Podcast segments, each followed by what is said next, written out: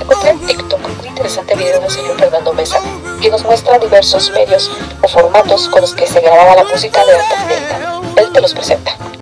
Muchos de nosotros crecimos escuchando música a través de los cassettes. Sí, posiblemente nos sentimos viejos, pero por varias décadas, 70s, 80s, 90s, incluso comienzo del 2000, todavía el cassette se resistía a morir y estaba convertido en el formato de música más popular, más accesible.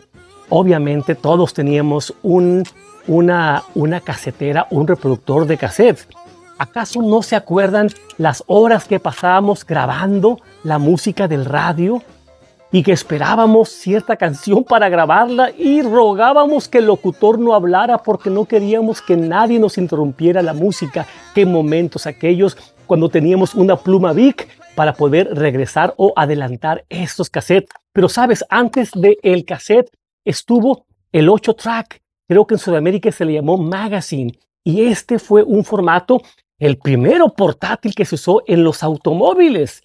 Y aunque no estuvo mucho tiempo, estuvo en un tiempo en los 60s, eh, todavía hubo mucha música que se reprodujo en los 70s y 70s en 8 track. Pero antes que eso, en los 60s, 50s, estuvo la música de carrete. Sí, es increíble cómo esta música se vendía así y estaban los reproductores de cintas de carrete para poder reproducir esta música. ¡Wow! ¡Qué tiempos donde las cintas eran las que predominaban, donde las personas tenían grabadoras para poder grabar la música de una cinta a otra cinta y de esa manera se reproducía.